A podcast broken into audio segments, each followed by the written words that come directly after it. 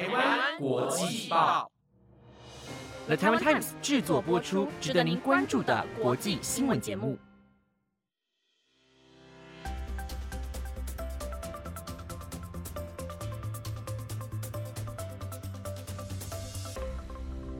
欢迎收听台湾国际报，我是维安，马上带来关心今天二月十五号的国际新闻重点。各位听众朋友们，晚上好。今天的主要内容有：普拉博沃当选印尼总统，佐科威影响力大；埃及不到一年人口增逾百万；以及非日相互准入协定进展顺利，可能与法国开启军队互访谈判。印度总理莫迪亲赴阿布达比主持落成典礼。日本气象株式会社预估樱花季将提前。如果你对今天的新闻感兴趣的话，就继续听下去吧。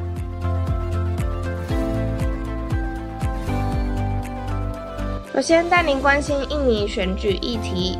印尼新一轮的大选就在昨天落幕。根据印尼非官方快速计票结果显示，普拉博沃与副手总统佐科威长子吉博朗获得近六成的得票率。预计首轮投票就能够获胜，当选下任正副总统。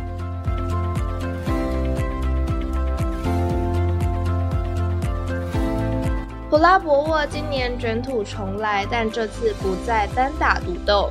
当年的竞争对手隶属不同政党的佐科威成为合作伙伴。普拉博沃与佐科威长子吉博朗搭档参选，拿下过半票数。让梦想总统大位超过十年的他，终于能够入主总统府。另外，二零一四年以平民之资当选总统的佐科威上任后，印尼政局平稳，经济稳定成长，因此佐科威一直都有很高的人气。一月市政满意度更达到百分之七十六点二，创下自二零一四年来上任以来的新高。夹着自身高人气，佐科威暗中浮选普拉博沃，成功左右大选结果，帮助普拉博沃及吉波浪拿下高票，显见在大选中爆发许多争议的佐科威仍拥有十足的影响力。不过，普拉博沃上任后会不会信守承诺，对佐科威而言可能也是一个问题，因为印尼总副总统没有实权。因此，某个程度，作为延续佐科威势力的吉波朗，可能也没有太多政治筹码。因此，接下来两人势力恐将出现消长。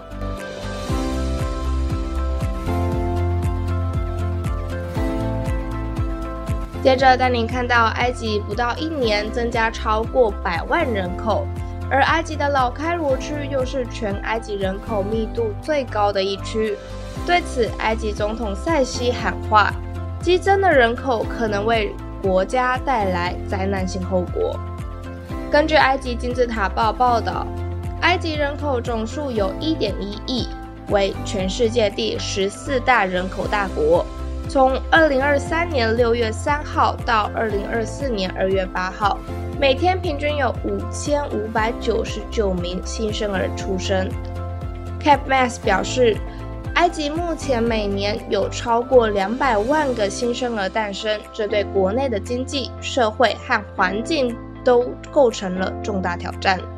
另外，埃及国家人口委员会 （NPC） 主席陶菲克表示，二零二二年的每名埃及妇女生育率平均为二点七六个孩子，以此比例，埃及人口在二零五零年预计将达到一点五七亿。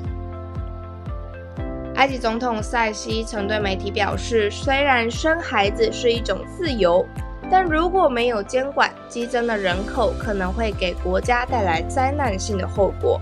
他并说，埃及在未来二十年的每年人口成长人数应保持在四十万，才可以维持目前的生活水准。接下来带您关注东南亚的动向。菲律宾外长马纳罗今天说，马尼拉与日本的相互准入协定磋商进展顺利。相互准入协定是允许签署互双方互相部署军队，加速防务安全合作，并允许双方部队规划和执行更大规模、更复杂的军事演习和部署。另外，马纳罗也表示，菲律宾和法国也针对两国签署军队互访协定的可能性进行讨论，但至今尚未有具体进展。军队互访协定与相互准入协定的性质相似，而马尼拉目前仅与美国、澳洲签署军队互访协定。这项协定使美澳军队可以在菲律宾的领土上演习。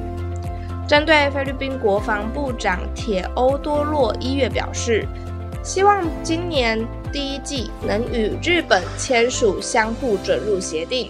马纳罗说，菲日 RAA 磋商进展顺利，他对此非常乐观。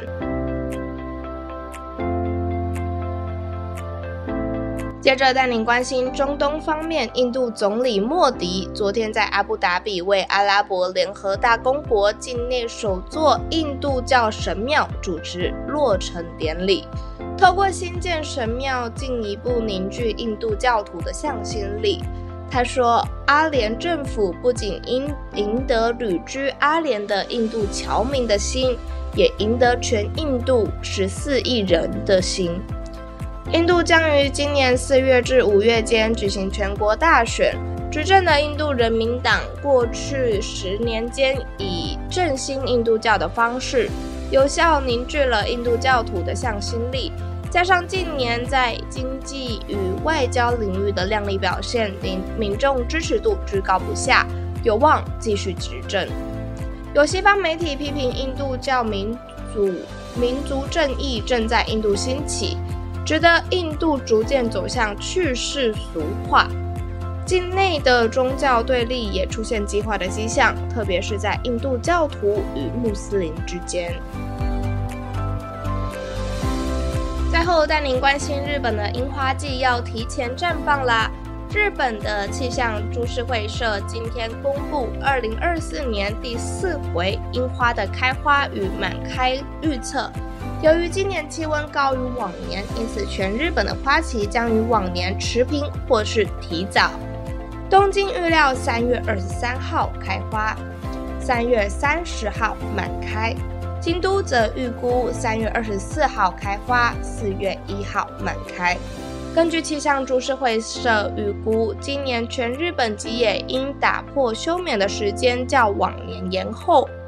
但休眠打破后，气温预料将高于往年，因此花芽的生长速度将加快，导致花期与往年相同或提早开花。气象株式会社表示，与第三回开花的满开预测相比，最新预测把北日本的开花时间提早一至两天，但东日本、西日本许多地方反而推迟一到两天。预料最早开花的为高知的三月二十号，接着是关东甲信、东海、九州等地区陆续开花。